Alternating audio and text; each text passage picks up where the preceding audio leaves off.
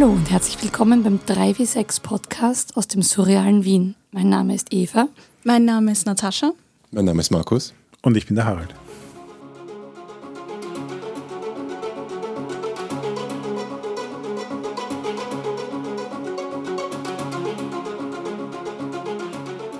Wir spielen heute Itras Bi. Und für alle, die die Charaktererschaffung nicht gehört haben, machen wir dann gleich noch ein kurzes Intro. Aber vielleicht sagen wir auch noch kurz, wie wir spielen und was Itras Bi genau ist. Also erstens mal, wir spielen hier zu viert und wir spielen in unserem Haralds neuem Studio, alle gleichzeitig am selben Ort. Vielleicht hört man es auch ein bisschen, klingt hoffentlich gut. Wir spielen mit X-Card beziehungsweise der schönen aus dem letzten Gratis-Rollenspieltag verteilten X- und Pause-Karte. Das heißt, wenn immer ihr, die hier sitzt, wenn etwas ins Spiel reinkommt, äh, das ihr nicht im Spiel haben wollt, wo ihr euch nicht wohlfühlt, braucht ihr das nicht begründen, sondern einfach Finger auf das X und es ist raus. Und immer wenn wir vielleicht irgendwo abbiegen, wo ihr kurz besprechen wollt, was da jetzt gerade abgeht oder wo ihr ein kurzes Timeout braucht, dann Finger auf die Pause-Taste und wir machen eine Pause. So viel zu den Safety Tools. Zu Idras B müssen wir nicht wahnsinnig viel erklären, außer dass es ein surrealistisches Rollenspiel in einer surrealistischen Stadt namens Idras B ist. Wie sich das anfühlt, wird sich dann hoffentlich aus dem Spiel gut ergeben. Und es ist ein sehr, sehr erzählerisch getriebenes Spiel. Also wir haben keine Werte auf den Charakterblättern. Wir haben keine Würfel. Wir haben zwei Sorten Karten und die werden wir dann erklären, wenn sie ins Spiel kommen, denke ich mir.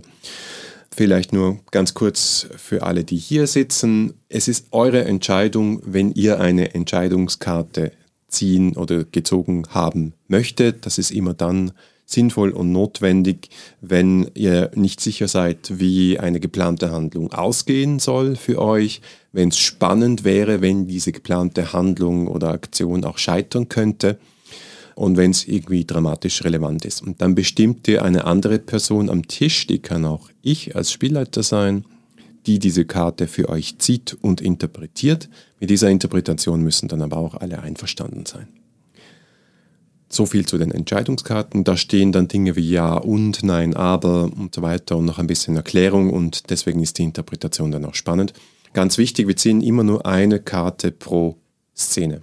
Also wir spielen jetzt nicht einen Kampf aus, wo, wo dann mit jedem Schwertschlag, äh, was hier eh nicht zu passen wäre, äh, oder Pistolenschuss oder Ohrfeige eine Karte gezogen wird, sondern wir sagen zum Beispiel, ich möchte den Torwächter besiegen und dann zieht man die Karte und schaut, was passiert. Wie definiert sich eine Szene? Eine Szene ist ein Handlungsbogen, der an einem Ort stattfindet und mh, mm, die Szene beginnt und endet der Spielleiter. Das heißt, wenn, wenn ich sage, die Szene ist aus, ist die Szene mehr oder weniger aus. Okay, danke. Nachdem ich Idris Biers noch nie gespielt habe, bin ich da auch schon sehr gespannt drauf, weil es ja im Endeffekt heißt, dass in jeder Szene nur eine Person quasi eine handlungsentscheidende Karte ziehen kann. Das heißt, es ist nicht so, dass jeder Charakter Karten ziehen wird. So hätte ich es jetzt mal verstanden, sondern dass das nur eine Person machen wird. Und dementsprechend, glaube ich, braucht es auch so ein bisschen ein dramaturgisches Gespür, dass wir als Gruppe agieren oder schauen, wer quasi am, sage ich jetzt mal, dramatisch wertvollsten Moment der Szene zieht. Ja. Es ist nicht ausgeschlossen, dass wer andere auch noch zieht, dass sich die Szene anders entwickelt. Aber es geht nur, glaube ich, darum, dass man nicht Handlungs-, also für jede Handlung, die möglicherweise nicht klappt, so wie man würfeln würde in einem normalen Rollenspiel, eine Karte zieht. So ist es nicht gedacht, sondern man macht das eher selten. Und dann gibt es noch die Zufallskarte. Das ist wichtig, dass wir das jetzt klären und dass wir alle dasselbe Verständnis haben. Nämlich jeder von uns, inklusive mir, darf in dieser Spielesitzung genau einmal eine Zufallskarte ziehen. Wann obliegt vollkommen euch. Das, was dann auf dieser Zufallskarte steht, das gilt dann aber auch. Und damit wird das zufällige Element, das surrealistische Element hineingebracht. Und das kann eine Szene komplett über den Haufen werfen, gegen den Strich bürsten. Es werden Dinge passieren, die spannend sind. Möchtest du noch erwähnen, dass du eine dieser Zufallskarten extra für die Hörer aus dem Spiel genommen hast? ja. Wo ist sie? Ich habe mir erlaubt, der Zufallskartenstapel ist übrigens wesentlich größer als der Entscheidungskartenstapel. Das heißt, wir werden da äh, längst nicht durchkommen, egal wie lange unsere Kampagne dauern würde.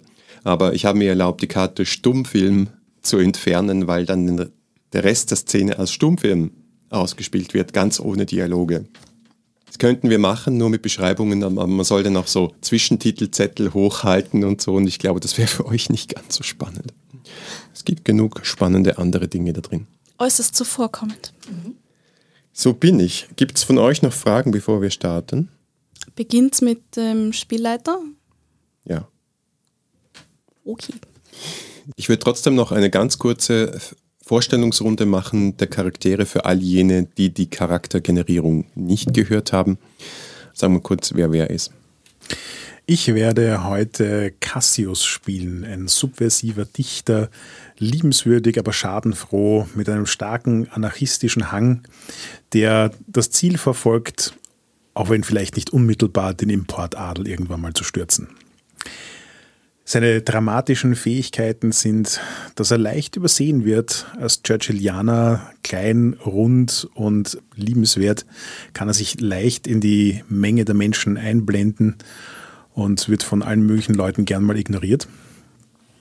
Und das andere ist eine Fähigkeit, die mehr auf seine dichterische Kompetenz eingeht. Er hat nämlich die dramatische Fähigkeit, mit einem einzelnen Wort die Leute total aus dem Konzept zu bringen und dann denken sie plötzlich drüber nach und er hat genau das eine Wort gesagt, das mit ihnen in Resonanz geht. Aus dem heraus ist auch der Name unserer gemeinsamen Band entstanden, nämlich plötzlich Poesie. Ja, ich bin, ähm, also ich spiele heute Käthe, die vielseitige Fagott-Effin. Ich bin eine der Stadtaffen, die in Itrasby wohnen, allerdings nicht im Affenpark, sondern außerhalb in der Stadt direkt. Ich bin adrett gekleidet im Nadelstreifenanzug unterwegs und wie gesagt spiele ich in unserer Band sowohl das Fagott als auch Piano. Ich habe ja schließlich sehr bewegliche Zehen, da geht das beides. Ich bin politisch sehr ambitioniert und sehe es ein bisschen als meine Aufgabe oder als unsere Aufgabe als Band, die Leute auch ein bisschen weiterzubilden. Als dramatische Fähigkeiten habe ich mir ausgewählt meine Multitasking-Fähigkeit, dass ich sehr gebildet bin. Das heißt, ich kann durchaus auch mit zwei Augen zwei verschiedene Zeitungen lesen und dabei mit äh, den Händen und Füßen wichtige Textstellen herausstreichen, die ich dann unserem ähm, Banddichter gerne vorlege, damit er diese dann in die Konzerte einbaut.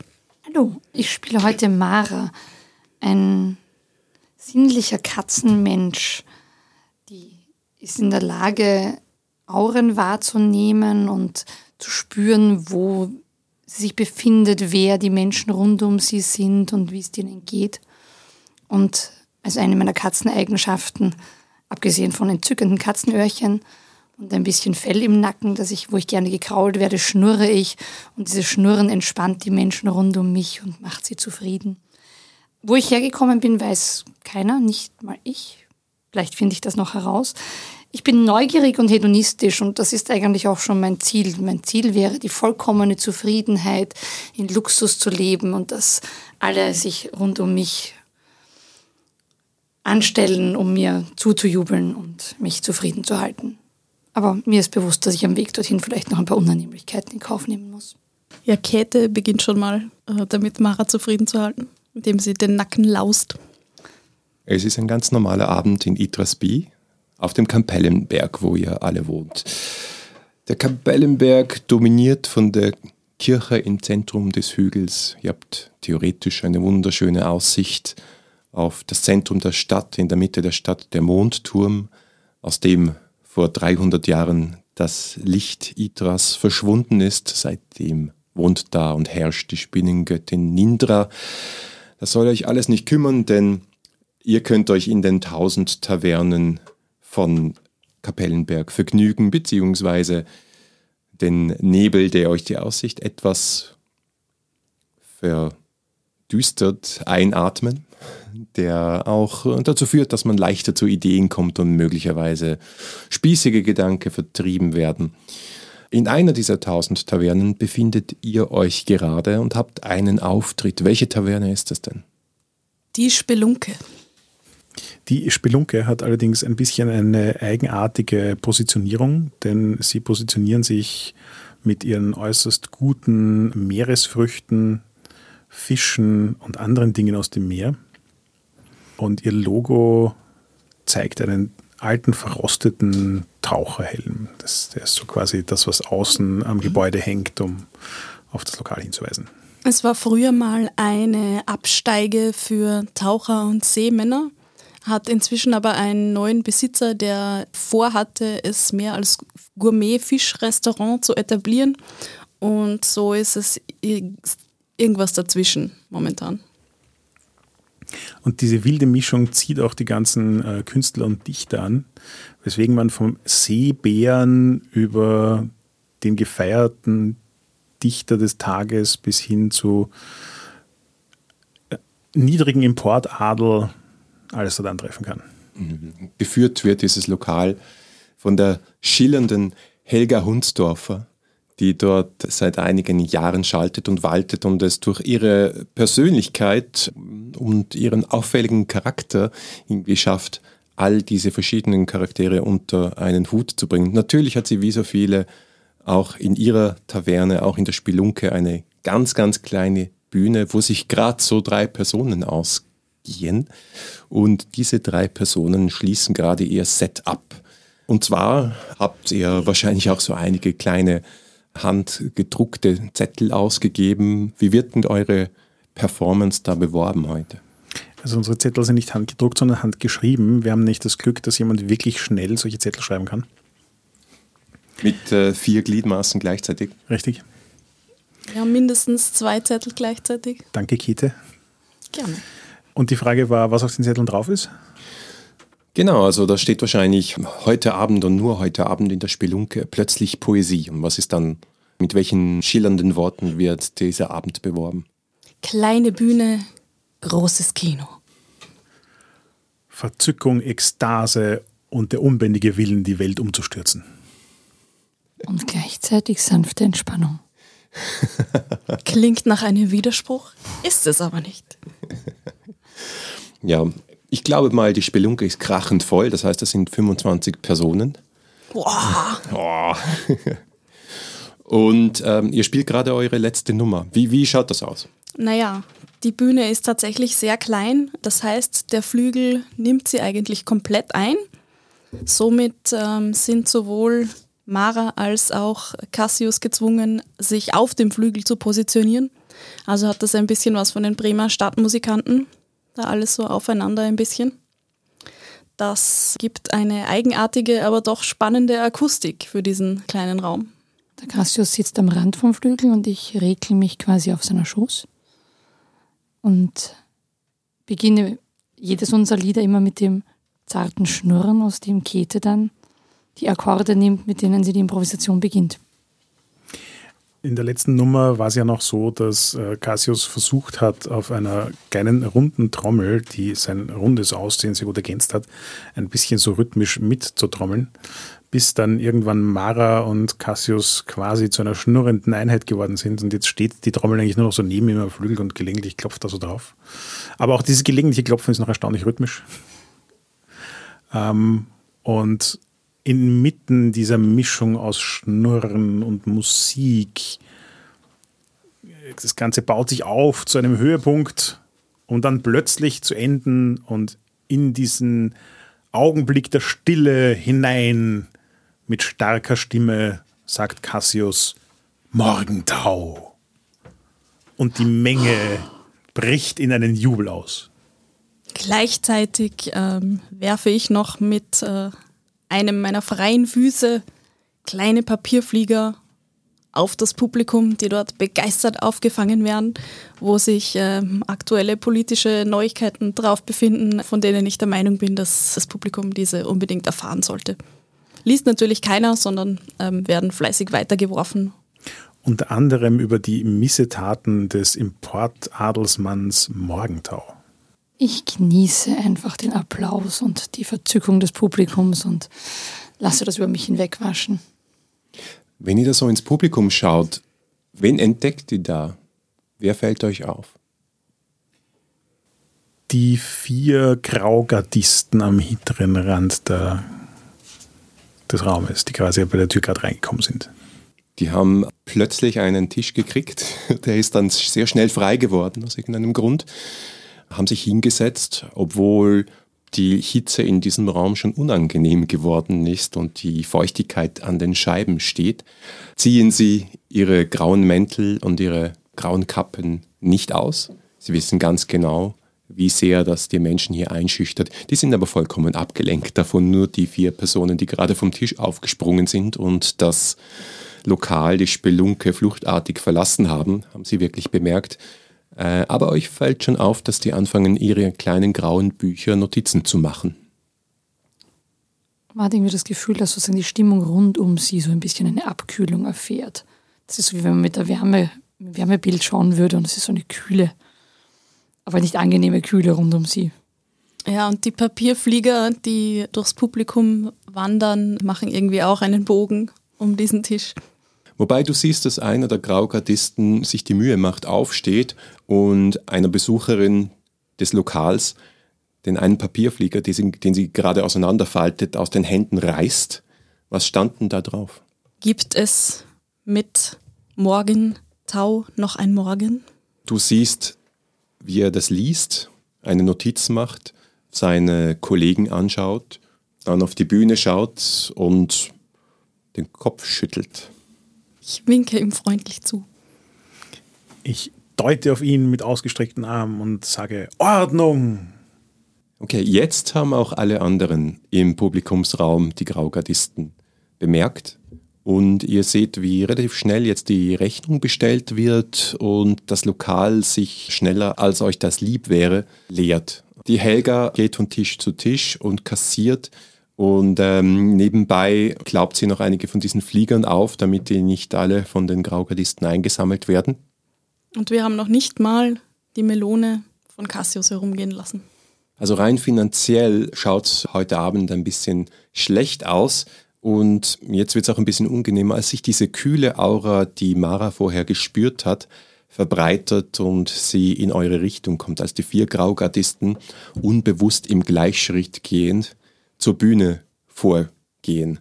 Unangenehm langsam, so als würden sie zu einem Takt marschieren, den ihr nicht hören könnt. Und nach den wilden Rhythmen, die ihr gerade gespielt habt, ein äh, seltsamer Kontrast. Ich greife mit dem Piano diesen äh, Takt gleich auf.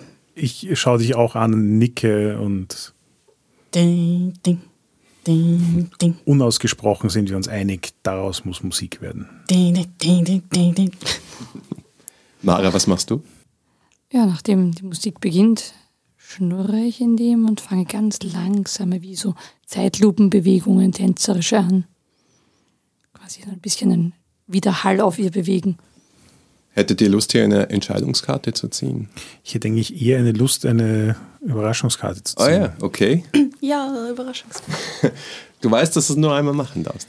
Ja, es kann auch gern wer anderer. Ich finde, das ist eine. Situation, in der eine unerwartete Wendung durchaus passen würde. Jawohl. Do it. Bin eh so gespannt, was da drin ist. Ich habe es mir vorher nicht angeschaut. Ich habe extra nicht die oberste genommen, sondern aus der Mitte. Ich bin ja Anarchist. Anarchist. Drama, Baby. Eine der dramatischen Eigenschaften deines Charakters wirkt sich in dieser Situation negativ für ihn aus. Beschreibe wie. Muss er das jetzt beschreiben oder wie? Ja, in dem Fall eher. Ja, also ich finde das vollkommen offensichtlich, nachdem ich Ihnen ja vorhin schon eine Ordnung entgegengeworfen habe und meine plötzliche Poesie ja bei den Leuten noch immer was auslöst, äh, mache ich das jetzt natürlich weiter. Und der Rhythmus, den wir da aufgegriffen haben, mit dem wir beginnen, ein Lied zu improvisieren, ähm, verlockt mich ganz stark dazu, Ihnen Dinge an den Kopf zu werfen, die nicht sehr freundlich sind. Also es fängt wahrscheinlich an mit sowas wie Ordnung, Unordnung. Vertrauen, Unsicherheit. Und steigert sich dann immer weiter, bis es eigentlich relativ offensichtlich ist, dass es keine sehr freundlichen Worte gegenüber den Graugardisten mehr sind. Und der Effekt, glaube ich, ist durchaus ein sehr ähnlicher wie sonst auch immer. Es berührt die Leute im tiefsten Inneren, in dem Fall nur nicht in einer Art und Weise, die sie innehalten lässt und nachdenken lässt, sondern eher in einer Art und Weise, die sie in eine Rage versetzt, die geradezu schwer zu kontrollieren ist. Ja, die letzten noch verbliebenen Gäste stehen teilweise auf den Stühlen.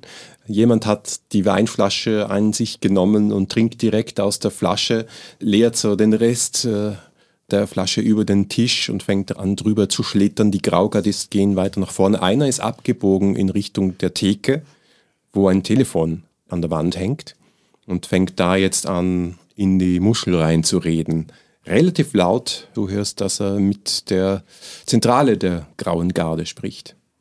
Hallo Zentrale, Kapellenberg, hier, wir brauchen Verstärkung.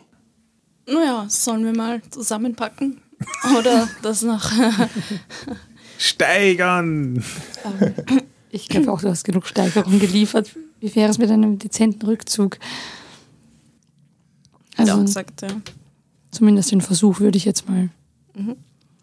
Ich hau nochmal fest in die Tasten. So. Bam, alle gleichzeitig. Spring dann auf mit einem Salto über den Flügel drüber und verschwinde hinter dem Vorhang. Die, die Rage hat quasi auch mich erfasst, deswegen während die beiden beginnen sich zurückzuziehen, nehme ich meine Trommel und werfe sie in Richtung des Telefonapparates mit der Hoffnung, diesen zu zertrümmern, was aber mit ziemlicher Sicherheit auf die Distanz nicht gelingen wird. Das heißt, am Ende des Tages knall ich die Trommel einem Graugardisten an den Kopf, was ihn jetzt auch nicht sonderlich verletzt, aber der Stimmung auch nicht weiter hilft. Jetzt kommen nämlich auch die Knüppel unter den grauen Mänteln hervor. Sie sind ebenfalls grau, schauen aber recht schmerzhaft aus. Also wenn ihr euch vorstellt, wie sie mit euren Schädeln in Kontakt kommen. Die sehe ich schon nicht mehr. Bin ja schon hinterm Vorhang. Mara?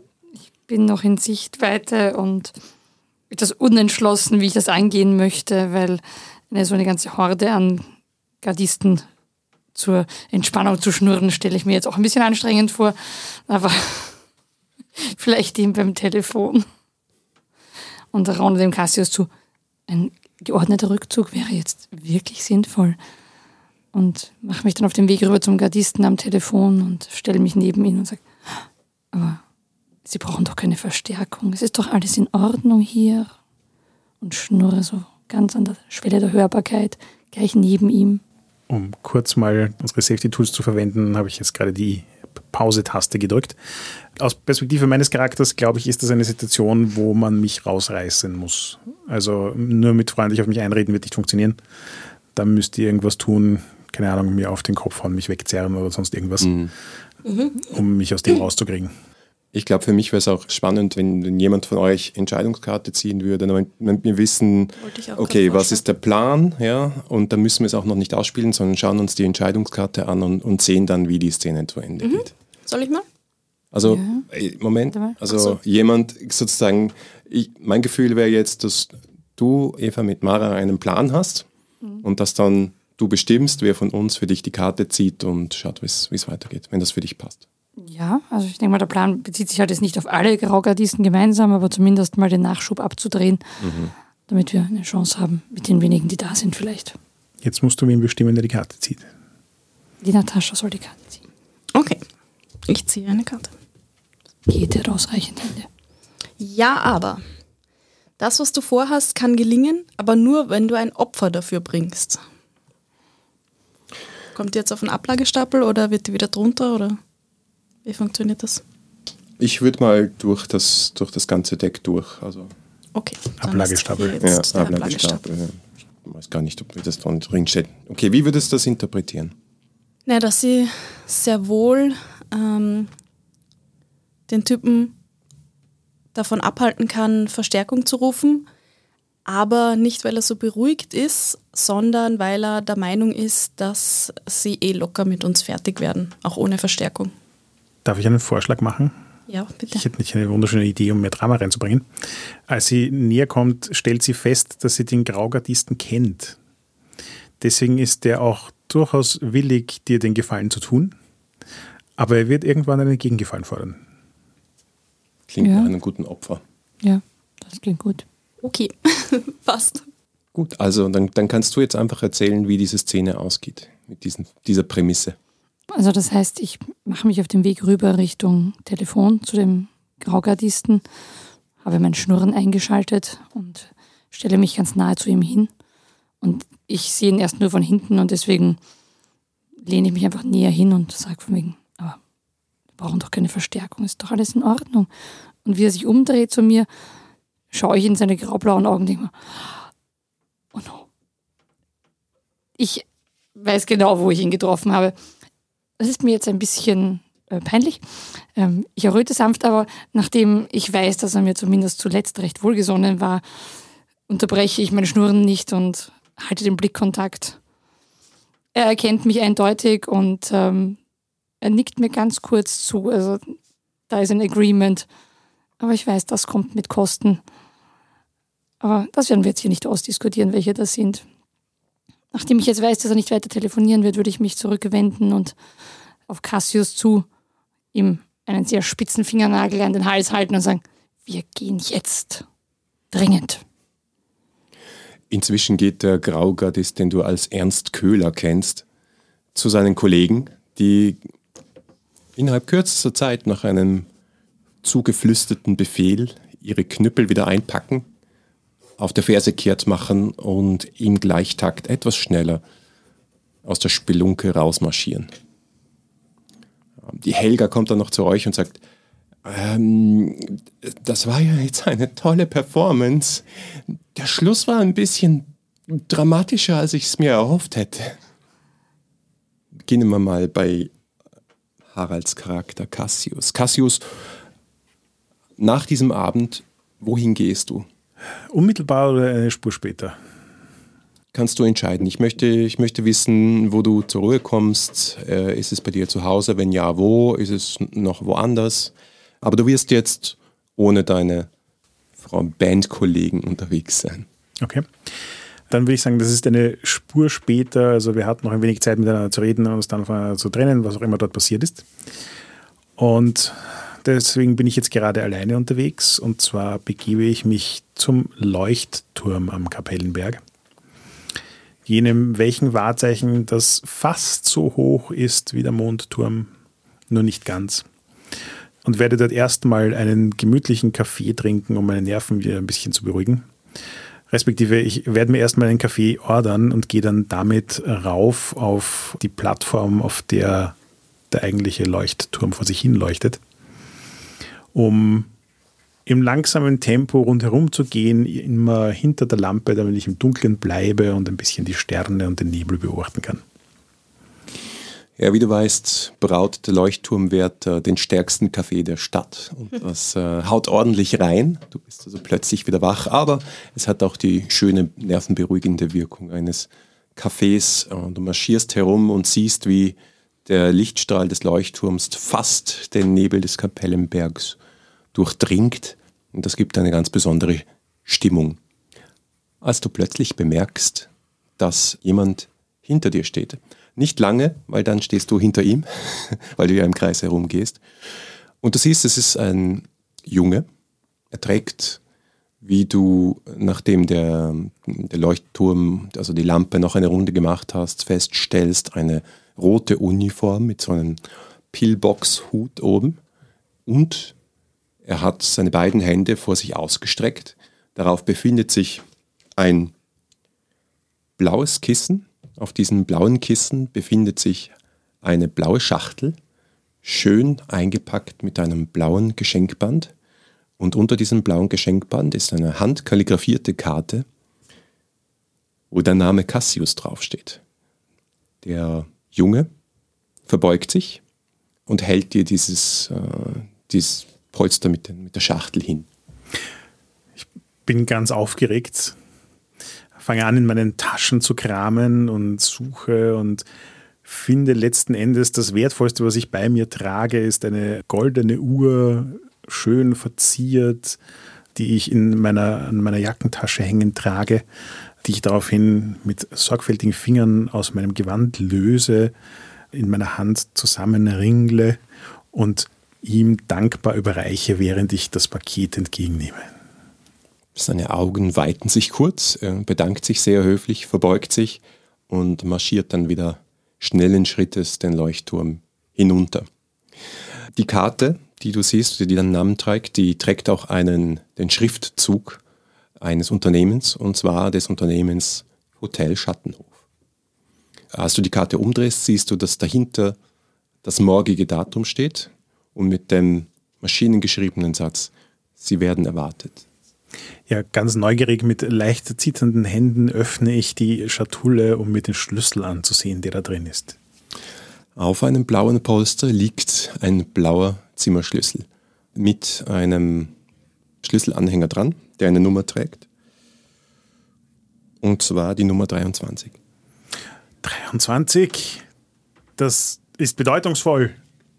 Ominös. Denke ich mir. Mhm. Inwiefern ist es bedeutungsvoll für dich? Nicht an Illuminaten denken. Nicht an Illuminaten denken. Ja, ja, ich versuche es gerade, aber es ist erstaunlich schwierig. Es ist wie nicht an rosa Elefanten denken. Doch, denk an rosa Elefanten statt an Illuminaten. 23 war das Alter, in dem ich den Albtraum vom K-Geist erstanden habe. Und es war auch interessanterweise der 23.12., Sehr schön. weswegen mein Albtraum mich in den Weihnachtstag begleitet hat. Die Wintersonnenwende. Wichtiges Fest in Itrasby. Mara, wo verschlägt es dich denn hin nach diesem bedeutungsvollen Abend? Ich habe das Gefühl, dass ich mich wieder ein bisschen auftanken muss mit Freude und Zufriedenheit, weil der Abschluss des Konzerts war ja doch ein bisschen unerfreulich. Ich habe da ein kleines Lokal, wo sie Süßigkeiten, also eine Konditorei, eine kleine, wo ich gerne hingehe. Vor allem gibt es dort einen, eine Serviererin, die ich ganz entzückend finde. Und das heißt, spät am Abend, die haben Gott sei Dank 24 Stunden am Tag offen, weil Süßigkeiten braucht man immer, komme ich dort an, bestelle Kakao und mit viel Schlagobers und Schokolade und setze mich hin und lasse mich von der Serviererin kraulen. Schlagobers ist Sahne, liebe deutschen Hörerinnen und Hörer. Damit muss man einfach leben. Und es sollte noch ein Schuss Minze drin sein. Katzenminze? Garniert. Hervorragend. Dich, Mara, aber vielleicht nicht dich, Eva, wird es überraschen oder eben halt nicht überraschen, dass der einzig andere Gast an diesem Abend, der gerade durch die Türe trifft, ein rot gekleideter junger Mann ist, der ein Kissen mit einer Box darauf, mit einer Schleife darum und eine Karte darunter trägt. Nur, dass alle diese Dinge nicht blau sind, sondern rot. Er geht zu deinem Platz, verbeugt sich höflich und streckt dir das gesamte Paket entgegen. Bin überrascht und fühle mich schrecklich neugierig, was das dann ist. Also greife ich hin und nehme das. Er bleibt stehen, nur dass er seinen Kopf hebt und dich erwartungsvoll anschaut. Ich gebe ein Stück von meiner Schokolade. Er nimmt das Stück Schokolade, schaut auf das Stück Schokolade runter, schaut dich wieder an, zuckt mit den Schultern und geht. Ja, auch du wirst, äh, wie du äh, dir vielleicht denken kannst, eine Karte sehen, auf der das, der Schriftzug des Hotels Schattenhof steht, dein eigener Name in wunderschöner Spitzfederkalligraphie hingeschrieben und dahinter der nächste Tag mit einem Datum und der Satz maschinengeschrieben, dass du erwartet wirst im Hotel. Welche Zimmernummer? Deine Zimmernummer ist 5. Was sagt denn dir die Zahl 5? Fünf löst bei mir immer so ein ganz eigenartiges Gefühl von daheim aus, ohne es wirklich lokalisieren zu können. Fünf hat so einen warmen, flauschigen, heimatlichen Klang für mich. Wo befindet sich denn Käthe an diesem späteren Abend beziehungsweise der, dem frühen Morgen? An der 24 Stunden äh, geöffneten Trafik meines Vertrauens. Ein Kiosk für unsere deutschen Hörer, wo sie bereits die ersten Ausgaben der aktuellen Tageszeitungen in den Händen hält. Welche Artikel stechen dir da ins Auge? Na, ich suche jetzt mal bewusst, ob da irgendwas steht von Schlägerei in Spelunke oder irgend sowas, ob das jemand maßlos übertrieben hat oder ob unser Name irgendwo vorkommt oder dergleichen. Finde jetzt aber eigentlich nichts. Und aus dieser Konzentration reißt sich ein Finger, der auf deine Schulter klopft. Ja, ich drehe mich um.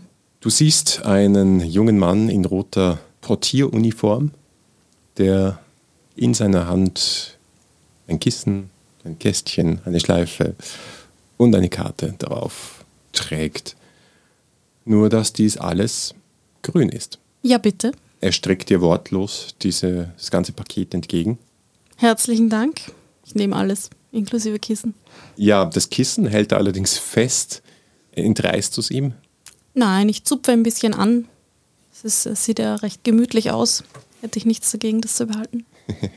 Schau, Ja, was loslässt, aber. Ja, nein, er hält dagegen. Na gut, dann äh, nehme ich eben das Schächtelchen vom Kissen. Ja, du siehst auch, wie seine Stirn sich etwas runzelt und so er so einen halben Schritt zurückgeht und äh, angedeutet den Kopf schüttelt. Ich zuck mit den Schultern. Okay, und dann geht er aber immer noch nicht. Schaut dich an und stupst so sein Kinn so ein bisschen in deine Richtung. Ja, ja, mir ist äh, schon klar, was er möchte. Ich ähm, nehme die Zeitung, die ich gerade gelesen habe, schlage sie auf die Tagespolitikseite auf und lege sie ihm auf sein Kissen, ihm zugewandt, sodass er es gut lesen kann, während er das Kissen hält. Dann nicke ich ihm freundlich zu, drehe mich wieder um und widme mich der anderen Zeitung, die ich noch in den Händen halte. Alles klar. Ja, in dem Kästchen, also auf der Karte steht dein Name und dasselbe, was, dieselbe Einladung, die bei allen anderen gestanden Ja, ist. sobald er weg ist, ähm, mache ich das dann auch auf. Der Schlüssel ist ebenfalls grün, den du darin findest und er trägt die Raumnummer 32. Alles klar. Welche Bedeutung hat denn die Zahl 32 in deinem Leben? 32 Affen leben momentan noch im Affenpark. Sehr ominös. Was ihr alle wisst über diese ominösen Schlüssel und das Hotel Schattenhof ist folgendes.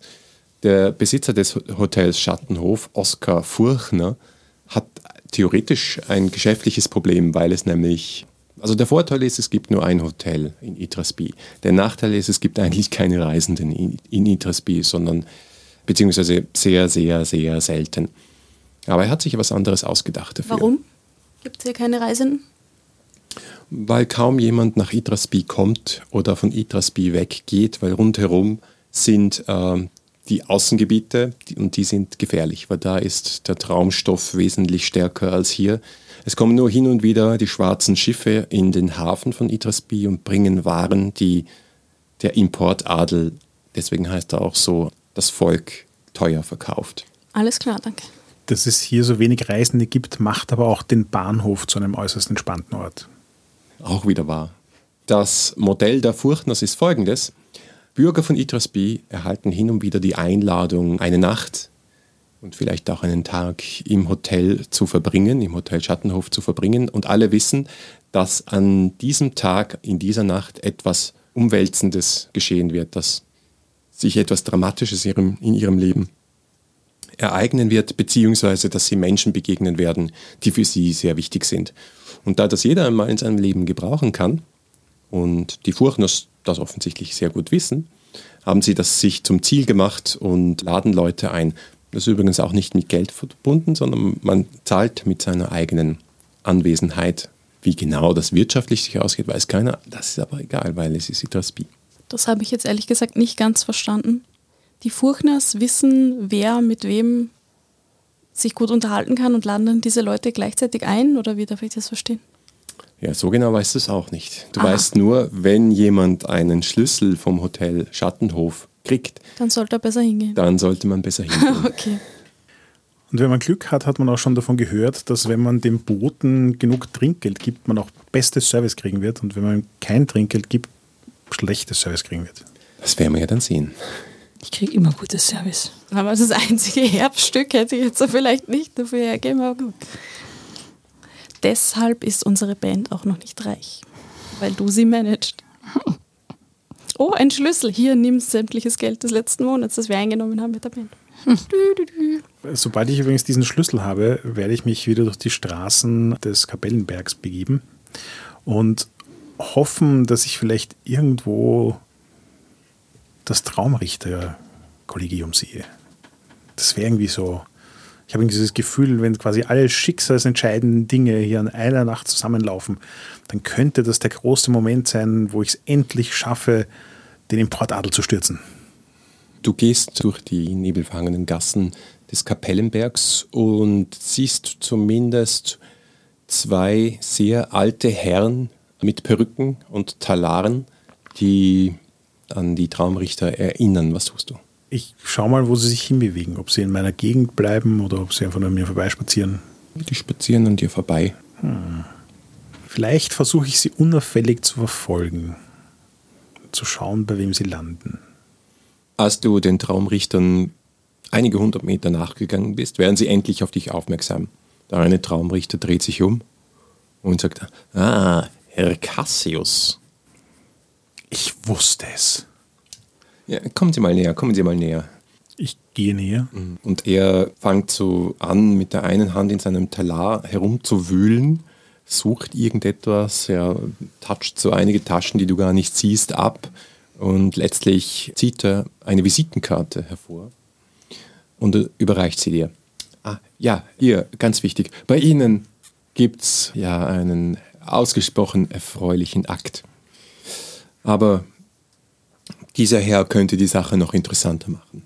Er gibt dir die Visitenkarte in die Hand und es ist eine Visitenkarte der Firma OMG, Oppheimer Meter Goldfisch. Wie du vielleicht weißt oder auch aus der Adresse ersehen kannst, sind das Betreiber des Filmstudios Bobero. Und die Person, deren Name auf, dem, auf der Visitenkarte steht, ist Viktor Oppheimer persönlich. Auch bekannt als Zottelkopf. Sieh an, sieh an. Steht auch eine Adresse auf der Visitenkarte? Ja, steht. Gleichzeitig sagt der Traumrichter dann zu dir, ah, Herr Cassius, ja, ähm, ich glaube, Sie werden den Herrn morgen treffen. Aha. Ich verlasse mich auf Sie, sein Leben etwas interessanter zu machen. Hm, Da haben sich die Spannungslinien in den letzten Tagen und Wochen etwas verflacht. Wir müssen eingreifen. Es ist, ich sehe es als Prävention. Wenn, wenn ich hier gleich die Gelegenheit habe, dann muss ich sie ergreifen. Wie genau bewirbt man sich da bei denen? Ich habe mir gerade gedacht, das wäre irgendwie doch ein optimaler Job für dich, so wie du denen hinterherstellst. Tatsächlich bewirbt man sich nicht bei uns. Wir rekrutieren. Aber äh, ich notiere das in Ihrem Akt. Ich greife so in seine Richtung, mache so schnapp einen Zaubertrick, wo man hinter dem Ohr was hervorzieht und habe einen unserer Flyer in der Hand und reiche ihm den Handzettel und sage, vielleicht wollen Sie uns bei unserer nächsten Vorführung besuchen und sehen, was wir können. Plötzlich Poesie. Ein guter Name. Ja, und beide lachen so in ihre Bärte hinein. Ja, ich habe tatsächlich von Ihrem letzten Auftritt gehört. Äußerst aufregend, äußerst aufregend. Weiter so, junger Mann. Dann werden Sie in, vielleicht, wer weiß, vielleicht in 20 bis 30 Jahren in Betracht gezogen werden. Immer weiter so. Sie drehen sich um und marschieren weg. Während sie so wegmarschieren, murmle ich vor mich hin, es hängt also von der Bartlänge ab. Wir schneiden weg und blenden über und die Kamera macht eine totale auf das Zentrum der Stadt. Wir sehen den Mondturm und dann fliegt die Kamera so über die Hochhäuser, Bürogebäude, die schmiedeisernen Brücken, die diese Gebäude verbinden, das wilde Treiben am Bazar, die Menschen, die zur Arbeit gehen, die Anwälte, die Ärztinnen, die Professionisten, die im ersten Bezirk dieser Stadt, in der Innenstadt tätig sind. Und letztlich landet die Kamera auf einem Gebäude, das zwischen zwei ziemlich verfallenen alten Villen steht. Ein fünfstöckiges Gebäude über deren großen doppelten Flügeltür in goldenen Lettern etwas altmodisch das Wort Hotel oder die beiden Worte Hotel Schattenhof stehen. Vor dieser Tür steht ihr alle drei. Jetzt meine wichtige Frage. Was habt ihr mitgenommen ins Hotel? Zahnbürste. Ja, das Übliche für eine Übernachtung. Richtig, einfach nur ein kleines Täschchen mit Übernachtungszeug. Das Fagott natürlich noch. Wollte ich gerade nachfragen. Instrumente sind dabei? Ja, das Piano habe ich nicht eingesteckt, aber das Fagott passt noch in meinen Köfferchen. Aber wenn wir da so stehen, flüstere ich dir zu, angeblich gibt es im Restaurantsaal des Hotels eines der ältesten Pianos der Stadt. Oho. Die Na, dann hoffe ich- wir nutzen. Ja, dann hoffe ich, dass wir bald speisen können. Ja, tatsächlich ist es kurz vor Zeit, das Abendessen einzunehmen. Denn ihr habt ja auch schon gehört vom exorbitanten Buffet und Service des Hotels Schattenhof, das niemand vergisst, der es einmal gekostet hat. Ich habe ja genug Hände und Füße, um zu essen und zu spielen gleichzeitig. Vielleicht habt ihr also so größere Taschen mitgebracht, um einen Teil dieses Buffets so viel später dann mitzunehmen. Also so arme Künstler sind wir jetzt auch wieder nicht. Ja, das fragt mal euren Manager. Ihr wisst es vielleicht einmal noch gar nicht. Ein paar Bananen gehen sich immer aus. Gut, was tut ihr? Ja, wir gehen hinein. Gibt es da einen Pagen oder so? Genau, also ich, ich, ich glaube, ich werde einfach versuchen, vorzueilen, also nicht vorzueilen, aber so quasi an, an vorderer Front der Gruppe zu gehen, weil ich doch hoffe, mir gutes Service erkauft zu haben. Und suche mal den Concierge auf.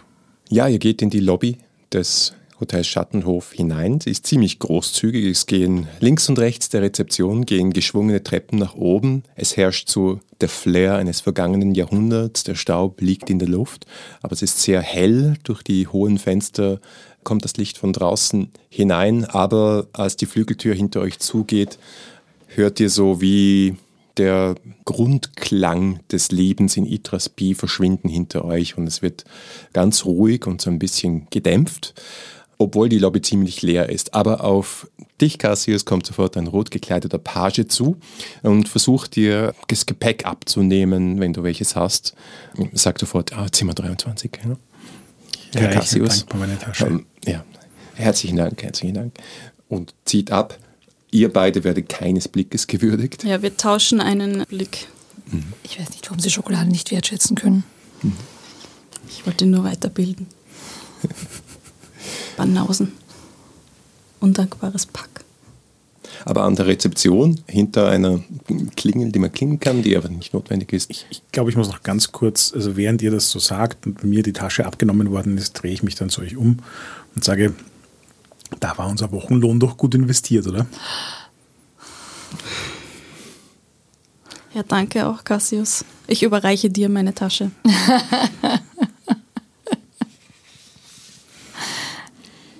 Ich nehme sie freudig lächelnd entgegen. Ich überreiche dir auch ihre Tasche. Ich nehme auch diese freudig lächelnd entgegen. Wunderbar. Ja, und die junge Frau, die hinter der Willkommenstheke da bei der Rezeption steht, äh, die steht jetzt auf und schaut dir, Cassius, in die Augen und lächelt dir freundlich zu. Sie ist blond, hat ihre Haare in zwei längere Zöpfe geflochten, trägt eine weiße Bluse äh, mit kurzen Ärmeln und seine Weste darüber und Nadelstreifhosen. Und ja, sieht man wahrscheinlich nicht, aber du kannst dir denken, dass sie Nadelstreifhosen trägt. Partnerlook. Es, ja, genau. Ihr seht auch hinter ihr ist eine ganze Wand mit Schlüsseln und ihr seht das auch, dass die Schlüssel von euren Zimmern fehlen, weil ihr sie bereits habt. Und sie schlägt so ein großes Buch äh, auf und hält dir einen goldenen Füllfeder entgegen. Wie viele Schlüssel fehlen denn am Brett, dass wir ungefähr ahnen können, wie viele Gäste schon da sind? Es fehlen sechs Stück. Und wie viele Zimmer gibt es? Mindestens, 50. mindestens 32. 50. Ja, Okay, Entschuldige, habe ich 50 verpasst. Zimmer. Ja, Inklusive unseren. Sechs. Mhm. Das ist aber wenig. ist nicht gerade die Hölle los. Aber vielleicht kommen ja noch Qualität Gäste. statt Quantität. Eine goldene Füllfeder wird dir entgegengestreckt. Herr Cassius, herzlich willkommen in unserem Hause. Ja, und äh, hallo Mara und Käthe. Ja, hallo. Ihr fäll, äh, dir fällt etwas auf. Sie trägt nämlich, ähm, deswegen ist es auch sehr auffällig, dass sie kurze Ärmel hat, an linken Unterarm eine Tätowierung. Was fällt dir auf an dieser Tätowierung? Was stellt sie dar? Abseits der Tatsache, dass sie eine Tätowierung hat, was zu der Zeit vermutlich außer Schwerverbrechern und außer Seeleuten keiner hat. Sie schaut mir jetzt nicht nach Seeleut aus, also vermutlich Schwerverbrecher. Oje, ich glaube, du hast schon lange nicht mehr in deiner Zigarre gezogen, wenn du so konservativ denkst, mein lieber Cassius. Das ist vollkommen richtig, deswegen ziehe ich gleich mal einen Zentimeter von meiner Zigarre ab, während ich sie anstarre. Und das Interessante an dieser Tätowierung ist, dass sie ein verschnörkeltes Motiv darstellt, das aus kalligraphischen Elementen zusammengesetzt ist, die mehrere Zahlen formen. Und zwar 23, 32, 5 und 14. Sehr mysteriös. Bedeutet für irgendjemanden von euch die Zahl 14 etwas? Oder noch nicht? M mich lässt sie unmittelbar an Bisons denken. Sehr schön. Alle am Tisch werfen sich gerade verwirrte Blicke zu. Bison. Bisen. Biesen. Bisöner. Bisöhne. Haben die nicht auch Töchter? Entschuldigung. Bitöchter. Als du dich einträgst in das Buch, siehst du natürlich auch äh, andere Namen, die da eingetragen sind. Drei Stück. So ist es. Und aber nur zwei davon sagen dir etwas, nämlich der Name Viktor Oppheimer und der Name Ophelia Neumann. Du hast schon mal. Nein, ich vermute eigentlich ist es eher Käthe, die schon mal in der Klatschspalte ihrer Zeitung, nachdem du so viel liest, kannst du auch die Klatschspalten lesen, Ja.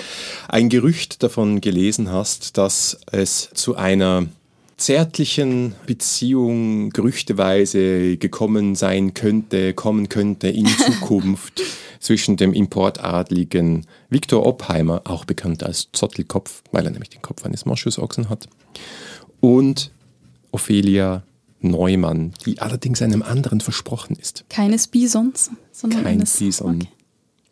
Ich kenne den Unterschied nicht. Es ist irgendwas Zotteliges mit Hörnern. Ja, ich lasse mir natürlich Zeit, quasi das Buch anzuschauen, wenn sie mir die Feder in die Hand drückt. Was ist denn der dritte Name, den er nicht kennt? De, Ja, ich werfe dir eine Frage in die Runde. de Neuf. Deneuve. Ah ja, sehr schön. Äh, Catherine Deneuve. Ich hätte jetzt auch sofort Katrin gesagt, was auch nicht. die Jedenfalls- Schauspielerin, oder? Ja.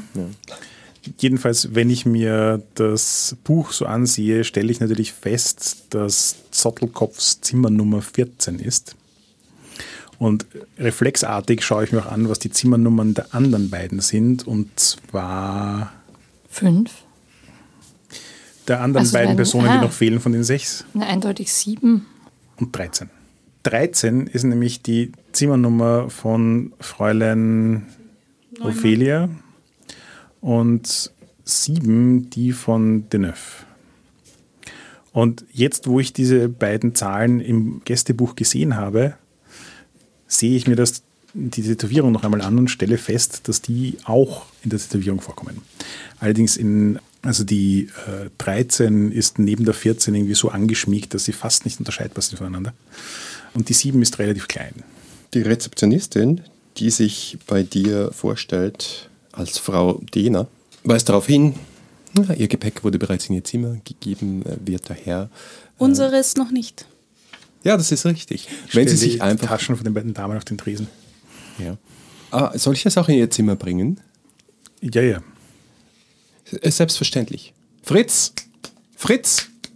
Der nächste Page kommt die Treppe runter. Es gibt offensichtlich mehrere, nimmt die beiden Taschen und läuft die Treppen hoch. Ja, ihr Zimmer befindet sich im zweiten Stock, Zimmertür 23. Wenn Sie geneigt sein würden, in einer halben Stunde das Abendessen zu sich zu nehmen und Herr Furchner würde sich im höchsten Maße geehrt fühlen, wenn Sie sich dazu bewegt fühlen würden, eines Ihrer Gedichte für die Gäste zum Besten zu geben am heutigen Abend. Äh, Selbstverständlich könnten auch äh, Ihre Begleitpersonen äh, etwas Musik machen. Das Ich wollte gerade fragen, ja. Ich bin mir auch relativ sicher, dass jetzt alle unsere Koffer in deinem Zimmer landen, Cassius. Ja, das Fagott hat der Page übrigens so äh, lieblos unter den Arm geklemmt. Ja, das überrascht mich jetzt nicht. Ja, natürlich gerne, wobei es meine Dichtkunst nicht für sich stehend gibt. Die existiert nur im Rahmen von unserer Gemeinschaftsaktivität. Herr Cassius, da habe ich aber ganz etwas anderes gehört. Ach ja, Wir wo denn? Das, welche Blätter lesen Sie denn? Das würde mich jetzt schon interessieren. Ach, das hat mir meine Freundin erzählt. Quellenangabe Wie bitte? mangelhaft. Aha, ja. Ähm, Äh, ja, äh, herzlichen Dank. Aber wenn Sie Ihre Zimmer jetzt äh, beziehen wollten, es ist bereits für Sie fertig gemacht. Ah ja, äh, und, Sie haben auch bereits Ihre Zimmernummer, nicht wahr? Ist alles klar. Dankeschön. Ja, wo Ich befinden sich unsere schönen- Zimmer? Ja, was ist Ihre Zimmernummer nochmal? Und Erdgeschoss. 32. Dritter Stock ohne Lift. Herzlichen Dank. Sehr freundlich von Ihnen. Ähm, Dürfen wir auch das Abendessen einnehmen oder ist das für Herrn Cassius allein vorgesehen? Ah, da, da muss ich jetzt mal kurz nachschauen, was in der Buchung steht. Einen kleinen Moment bitte. Da bin ich jetzt aber auch gar nicht sicher, ob das vor. Äh, eventuell müssen Sie da aufzahlen, aber ich schau mal. Aber, aber, aber Sie gehören zu Herrn Cassius? Natürlich. Herr Cassius, die, die Ich beiden würde Damen. gehören- dementsprechend darum bitten, auch Also die Dame und der Affe gehören. Ihnen. Effin. Der Dame und die Effin. Und die, Die Damen. also die Ja, wir gehören Oh, zueinander. gut. Alles, ja, dann, dann können wir das natürlich einrichten für Sie, Herr Cassius, kein Problem. Gut. Dann hänge ich mich bei dir ähm, unterm Arm ein und meine, so, wir haben jetzt eine Gelegenheit herauszufinden, ob die Gerüchte stimmen, dass man ganz schwindelig wird, wenn man mit so einem Aufzug fährt. In den ersten Stock oder in den zweiten? Wo bist du im ersten? Ich bin im zweiten, du bist im dritten. Ich bin im dritten ohne Aufzug. Richtig, aber das ist ja nur, weil sie dich nicht in den Aufzug reinlassen würden, wenn du nicht mit mir unterwegs wärst. Ach so, ich dachte, der fährt nur bis zum zweiten. Wird sich zeigen. Treffen wir uns beim Abendessen? Du kannst aber auch gerne mit uns eine Runde spazieren fahren. Ich fürchte, dein Koffer ist in Cassius Zimmer. Stimmt auch wieder. Ja, ich fahre mit euch eine Runde spazieren. Dann probieren wir doch den Lift aus. Richtig. Wir nehmen den sagenumwobenen Lift, einer der ersten, die ähm, verbaut worden sind in Idris B. Das Erlebnis ist ein ganz klassisches von Scherengittertor. Drinnen ein Page, der mit viel Enthusiasmus jedes Stockwerk ansagt. Dafür hat er auch durchaus Zeit, weil der Lift sich nicht sehr schnell von einem Stockwerk zum nächsten bewegt. Währenddessen hört man im Hintergrund Musik, die später mal berühmt werden wird für ihre eigene Gattung der Fahrstuhlmusik. Fahrstuhlmusik. Wo haben Sie das Grammophon hingestellt? Das fragen wir uns die ganze Fahrt über. Es könnte eventuell dieses Rohr sein, das da mit einigen Löchern ausgestattet durch den Schacht geht. Es klingt alles sehr blechern. Aber ihr kommt tatsächlich heil und sicher im zweiten Stock an. Der Page spricht übrigens auch dich mit Namen an, Cassius die anderen leider nicht. Öffnet die Türe, dieses, dann die zweite, dieses eiserne Gitter, das man äh, auf die Seite schieben muss, damit ihr den plüschigen roten Teppich des zweiten Stocks betreten könnt. Direkt vor dem Ausgang des Lifts ist die schöne, große, blaue Tür, äh, auf der mit goldenen Lettern die Zahl 23 steht. Ich hätte mir jetzt mit der Zeitung überbraten sollen. Dem ist, denen ist wohl nicht bewusst, dass Bildung das größte Geschenk ist. Ja. Ja, die Zu sind da vielleicht in ein bisschen ob oberflächlich. ja Ich, ich hege jetzt einfach mal die Hoffnung, dass mein Zimmer groß genug ist, dass ihr euch eure Zimmer ersparen könnt. Aber die Zimmer sind ja vorher ausgewählt worden. Ja, das stimmt. Außer sie hängen die Nummern um. Je nachdem, wie man sie behandelt. Vielleicht arbeiten sie aber auch mit irgendwelchen Hellsehern zusammen und wissen deswegen einfach, was die Reaktion sein wird. Auch möglich. Aber ich bin auf jeden Fall gespannt, wie unsere dann ausschauen. Gut, gut. Ja, dann ähm, betreten wir mal das Zimmer 23, einfach nur um das Gepäck zu verteilen, weil ich auch davon ausgehe, dass alles Gepäck in 23 gelandet ist. Ja, es wird dich wenig überraschen, dass dein blauer Schlüssel in die blaue Tür passt und auch die, das Tür zu Nummer 23 aufsperrt. Ähm, du kommst in den Empfangsbereich deiner Suite. Links ein großer Kasten, äh, rechts äh, ein wieder handkalligrafierte kleine Notiz, die dich im Hotel Schattenhof willkommen heißt, unterschrieben von Oskar Furchner, dem Gründer persönlich. Dann geht es weiter zu deiner Linken, ein großzügiges Bad mit einer porzellanenen Badewanne, einem Wasserklosett und allem ausgestattet, was du dir nur denken kannst. Und dann gehst du in Inklusive einem singenden Goldfisch in einem Aquarium. Und Dann gehst du in das äh, Schlafzimmer, wo sich auch noch ein großer Divan befindet, eine Chaiselongue, eine schöne angerichtete Kommode mit äh, edlen Schreibwaren, Briefpapier und so weiter, damit du auch deine Arbeit hier verrichten kannst und möglicherweise noch ein Gedicht schreiben, wer weiß es. Schnell noch. Ein großes, plüschiges Himmelbett und die Krönung des Ganzen eine wunderschöne, verzierte Tapete. Das ist, die Tapete ist offensichtlich neuer als das ganze Hotel, weil es so ein Jugendstilmuster, also ein schönes Blumen-Jugendstilmuster.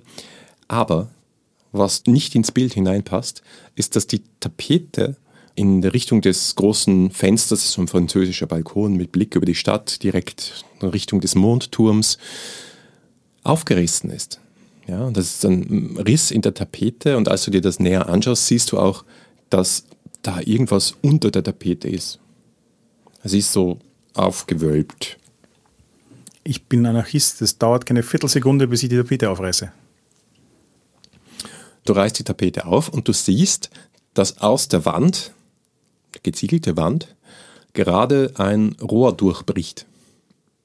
Gerade jetzt in diesem Moment. Naja, also es schaut so aus, als ob das Rohr halb in der Wand äh, versunken sei. Ich schaue ins Rohr hinein. Rohrbruch. Ja, das Rohr ist tatsächlich aus einem durchsichtigen Material, vielleicht ist es Glas gemacht. Du kannst durchsehen und wenn du die Tapete noch weiter aufreißt, siehst du das ganz unten. Ein Hamster sitzt. Nein, aber wäre auch eine gute Idee. Dieses Rohr ist, ist, ist aus einzelnen Teilen gemacht worden. Es geht oben in die Decke und es hört unten mit so einer Art Auffangbecken auf. Rohrpost. Und das Auffangbecken ist aber auch hinter der Tapete. Und gerade ist etwas in diesem Auffangbecken gelandet. Ist das noch im Zimmer, das Auffangbecken, Auf- Auffangbecken? Ja, oder ist das, das, das, ist, das ist auch ein Auffangbecken. Das ist so ein, so ein kleines äh, zylinderförmiges Glasgefäß, gerade in diesem Auffangbecken gelandet. uh, Mit ja, einem lauten Plumps. da fange ich sofort hin. Oh, Entschuldigung, Cassius. Entschuldigung, hier. Ich glaube, das ist an mich gerichtet. Ja, ich glaube auch. Aber wir gehören ja schließlich zu dir. Ja, trotzdem mache ich es erst aufmachen. Warum haben sie es übertapeziert? Das finde ich sehr eigenartig. Wenn sie dir doch Post schicken wollen hinter dem Tapeten. Vielleicht Das steht ist da das jetzt auch Eigenartigste, drin. nicht der singende Goldfisch da hinten. Vielleicht Ach, steht der da jetzt, gesungen. Ja. Ich dachte, das ist Karaoke. da steht jetzt drauf, bitte nicht die Tapete abreißen. Bitte nicht öffnen. Ja, was kam denn da mit der Rohrpost an? Ja, du machst diesen Zylinder auf, da ist ein kleiner Zettel drin, versiegelt. Auf dem Zettel ist eine Nachricht mit Maschine geschrieben und das ist nur ein Satz. Und zwar die Frage, welche Rolle spielen Sie? Vielleicht ist es doch nicht an mich. In diesem Moment rieselt es ein bisschen. Von wo? Ja, von der Wand. Als das Rohr wieder ein Stück weiter aus der Wand herauskracht. Nur ganz Um- langsam, nur so ein kleines Ächzen in der Wand. Ich bin geografisch irgendwie verwirrt. Wir haben ein Glasrohr, Ja. das in der Mauer verläuft, Genau. in einem Auffangbecken endet Mhm. und oben in der Decke verschwindet. Jawohl. Und wie bewegt sich das jetzt aus der Wand raus? Es drückt sich irgendwie so aus der Wand raus. Genau. Also jetzt ist es quasi zu drei Viertel in der Wand eingelassen Ja. und jetzt ist es nur noch zur Hälfte in der Wand eingelassen. Ich schaue oben an die Decke, was sich dort getan hat. Ist das das Rieseln? Mhm. Okay. Sehr stabiles Glas. Ich bin beeindruckt. Aber wenig stabile Wand. Ja. Gibt es ein Zimmertelefon? Kannst du zurückschreiben. Selbstverständlich. Ich würde dann mal bei der Rezeption anrufen. Also er sollte. Also wir können anrufen, ähm, Cassius Zimmer. Ja, genau. Ja. Möchtest du mal bei der Rezeption anrufen oder soll ich das Hat, erledigen? hat irgendjemand das Gefühl, dass irgendeine Rolle spielt? Ich, ich würde gerne eine Antwort schreiben, bevor ich bei der Rezeption anrufe. Das ist mir eigentlich relativ unwichtig. Okay. Ich bin ganz ich selbst. Also, nö. Und irgendwie habe ich das Gefühl, dass das mit der Rohrpost mir bekannt vorkommt. Ich weiß noch nicht woher. Habt ihr schon mal von einer gläsernen Rohrpost gehört? Mm, nein. Habe ich in einer, habe ich schon mal etwas von einer Rohrpost gehört. Wo- Wobei, also ich, ich, ich, ich habe gerade auf den Überraschungskartenstapel gedeutet, weil ich finde, das wäre jetzt eine gute Gelegenheit für eine unerwartete Überraschung. Ja, es liegt aber nicht an dir, das zu entscheiden. Das ist vollkommen richtig, das habe ich nur hingedeutet. Also ich hätte eher, ich hätte eher so eine Entscheidungskarte gezogen. Was so Entscheidungskarte sind aber für Pläne. Was so für Pläne. Also eher wenn so für dramatische Höhepunkte. Genau, also wenn, wenn du jetzt sagst, ja, ich möchte jetzt eine besonders schlaue Antwort schreiben, die dann folgendes auslöst, dann könnte man eine Entscheidungskarte ziehen, glaube ich, würde Sinn ergeben. Aber es ist nicht so, mh, was ist hier jetzt passiert, ja. Also es ist nicht wie Dungeon World, wo man dann Spielleiterfragen stellt. Also ich meine, ansonsten habe ich das Gefühl, dass die Szene eigentlich eher mal endet und wir beim Abendessen weitermachen, oder? Hat jetzt irgendwer noch eine schlaue Idee, was man mit der Robot machen mag? Na, du wolltest ja was antworten, oder? Ja, aber ich habe keine sonderlich brauchbare Idee für eine Antwort, die irgendwas Interessantes tut. Also ich Schreib's persönlich würde mir noch Gedanken machen, dass in deiner Wand über deinem Bett Rohre herausbrechen, wenn ich Ja, ehrlich eben. bin. Also, Deswegen wollte ich auch bei der Rezeption anrufen, ob, mal fragen, ob das normal ist. Du, du bist der Meinung, das ist einfach das Abenteuer, so. das du erwartest, bricht auch mal durch die Wand. Okay, Na gut, dann passt. ist ja dein Zimmer. Ist auch Teil der surreal surrealistischen Stimmung, ist einfach auch Dinge, Verändert weird shit passiert und alle denken sich, ah ja, okay, ich bin jetzt ein Insekt. Hm, wie komme ich jetzt zur Arbeit? Okay, passt. Ja. Gut, dann, dann soll das Rohr rausbrechen. Ich möchte trotzdem in mein Zimmer schauen. Ich möchte auch schauen, ob ich eine Rohrpost habe. Ja, also du Wage nicht, packst. mich in mein Zimmer zu. Ich, ich würde mal sagen, dann schneiden wir dorthin. Ja? Du gehst wahrscheinlich alleine. In Mhm. Ja, dein also es möchte jemand Zimmer. dringend mit. Sonst sehen wir uns beim Abendessen. Okay, Zimmer 32. Du musst jetzt auch nur noch einen Stock hoch. Mhm. Musst ein bisschen suchen, bis du so eine Fluchttreppe findest, die äh, von der die Tapete schon von der Wand runterblättert, beziehungsweise überhaupt nur noch die nackte Ziegelwand zu sehen Ja, ist. unfassbar. Kannst einen Stockwerk hochgehen und siehst dann im dritten Stock einen sehr, sehr niedrigen Gang. Du kannst sehr froh sein, dass du eine Äffin bist, weil sonst Scheiß müsstest du vielleicht den Kopf müsstest du vielleicht den Kopf einziehen. Mhm. Und du musst auch nur durchs halbe Hotel durchgehen, bis du dann zum Zimmer 32 gekommen. Fantastisch. Ja. Da ist eine, Fällt die Tür eh schon aus der Angel oder muss ich noch aufsperren? ja, es ist eine grüne Tür immerhin. Du musst aufsperren, aber die Buchstaben, die da aus Holz sind, sind offensichtlich äh, schlampig mit Kleber auf, aufgeklebt Aha, worden und hängen also schon doch recht so, schief. dass sie je nachdem, wie man sie behandelt, schnell die Nummern da draufkleben. Alles klar. Aber dein Schlüssel sperrt. So ist es nicht. Ja. Gut. Schauen wir mal, was drin ist. Kakerlake lacht mich vom Bett an. So schlimm ist es nicht. Also du machst das Tür auf, du hast sogar auch ein Bett. Ja. Es ist halt kein sehr breites Bett, sondern nur also ein Metallgestell mit einer nicht bezogenen Matratze drauf. Wow. Ja. Und äh, es gibt auch einen Sessel. So ist es nicht. Und ein Fenster, also du hast Tageslicht. Das Fenster ist zwar nur so äh, einen Meter von der nächsten Hauswand entfernt, aber du hast ein Fenster mit Aussicht. Keine schöne, aber es hat Aussicht. Aber keinen Kasten. Ja. Nein, ich, einen Kasten ich übernachte nicht. bei dir. Ja. Habe ich beschlossen. Du hast aber etwas weiteres in deinem Zimmer und das Nicht liegt Bettwäsche. Und das liegt nein, aber vielleicht ist die Bettwäsche da drin. Es liegt nämlich eine grüne Hutschachtel auf dem einen klapprigen Holzsessel, der ausschaut, als wäre er vor 40 Jahren aus einem Café im Kapellenberg geklaut Na, wie worden. nett. Wie, wie alt sieht die Hutschachtel aus? Die Hutschachtel schaut eigentlich ganz neu aus. Na gut, dann äh, wagen wir mal einen Blick hinein. Mhm. Was befindet sich in dieser Hutschachtel? Überraschenderweise kein Hut. Es befindet sich da drin eine Metalldose, die ebenso rund ist wie die Hutschachtel, ähm, die mit einem Etikett beklebt ist. Und auf diesem Etikett stehen zwei Wörter. Schaut so aus, als wäre es ein Titel, ist nämlich auch so mit äh, Anführungszeichen umschlossen.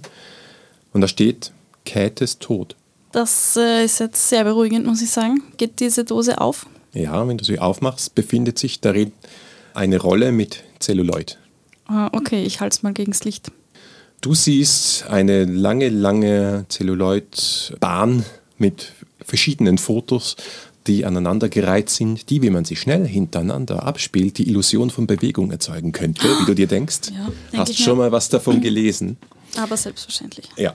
Und es ist ein bisschen schwierig, diese Illusion der Bewegung nachzuvollziehen, wenn du nur die einzelnen Fotos anschaust. Aber du bist hier fast sicher, dass da zumindest ein Affe mitspielt. Gut, ich, Oder eine ähm, ich gehe mal ganz zum Ende. Mhm. Schau mir äh, die, den, das letzte Foto an. Ja, du siehst dir das letzte Foto an und auf dem letzten Foto siehst du eine Frau, einen kleinen, rundlichen, untersetzten Mann und am Boden liegend, ausgestreckt, ein Affe. Und der liegt so in einer dunklen Flüssigkeit. Also hell, weil du siehst ja es negativ. Ah ja, faszinierend. Na gut, dann äh, gebe ich das mal wieder in die Box und platziere die Box im Mülleimer, sofern einer vorhanden ist. Nein. Das überrascht mich jetzt wenig. Ja. Na gut, dann klemme ich mir das Fagott unter den Arm und mache mich auf den Weg in den Speisesaal. Ist ja schließlich ein langer Weg, da gehe ich lieber schon mal los. Mara, was hast du vor? Wie viel Zeit habe ich noch bis zum Abendessen? Kann ich mich noch in meinem Zimmer deprimieren lassen oder? Ja, kannst du. Dann ist noch genug Zeit. Ja, du musst wieder runter, Raum ich 5. turne die Stiegen hinunter. Mhm. Ganz flockig.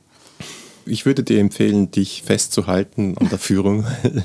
Die Stiegen sind sehr, sehr schmal und hoch und deswegen und abgetreten.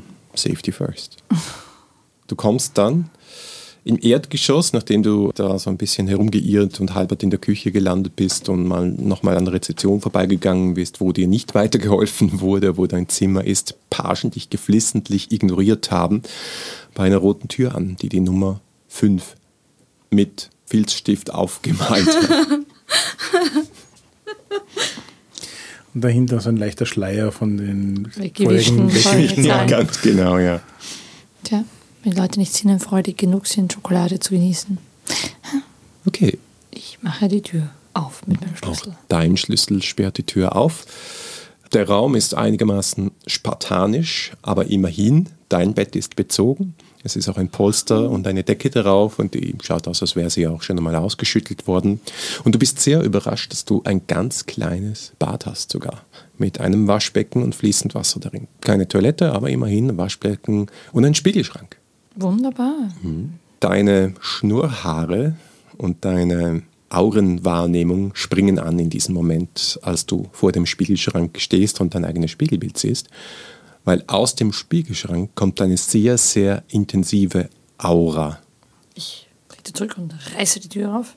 Der Spiegelschrank enthält kein Haarspray oder Rasierwasser, sondern da steht ein kleines Sofa, so einige Zentimeter groß. Und auf diesem Sofa sitzt eine kleine Frau, die exorbitant aufgedonnert ist. Sie ist stark geschminkt, hat eine turmhohe Frisur, schaut wahnsinnig gut aus, hat ein modernes Kleid an, hohe Schuhe. Du hast sie offensichtlich gerade aufgeweckt. Sie reibt sich die Augen, steht auf, Aber das schöne Make-up. Verdeu ja, das ist offensichtlich wasserfest. Oder angeboren, du weißt es nicht. Jedenfalls die reibfest. Jedenfalls äh, verschmiert es nicht. Lächelt dich an und beginnt zu tanzen. Sich einfach herumzudrehen, sich zu verbeugen zu einer für dich nicht hörbaren Musik. Oh, oh, hallo. Wir teilen das Zimmer. Ja, ganz recht. Mit wem habe ich die Ehre? Ah, Darf ich mich vorstellen? Mein Name ist Elvira. Die berühmte Elvira, die geliebte Elvira, die schöne Elvira. Ja, wie unglaublich zutreffend. Also, es ist mir natürlich eine Ehre, Elvira mit Ihnen mein Zimmer zu teilen, vor allem nachdem Sie so platzsparend untergebracht sind im Kasten.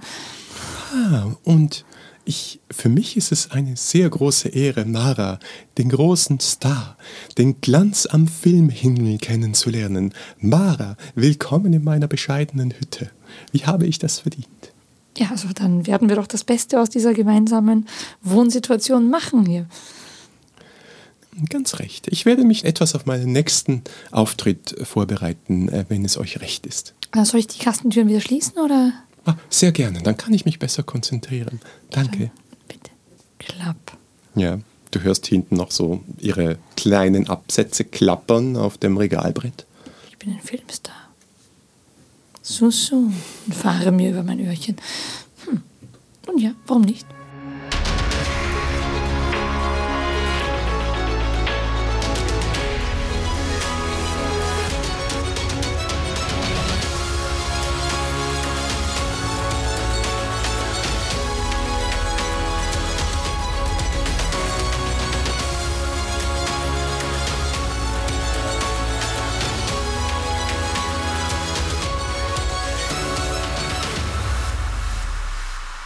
Alle haben coolen Scheiß in ihrem Zimmer. Nur ich habe meinen Tod.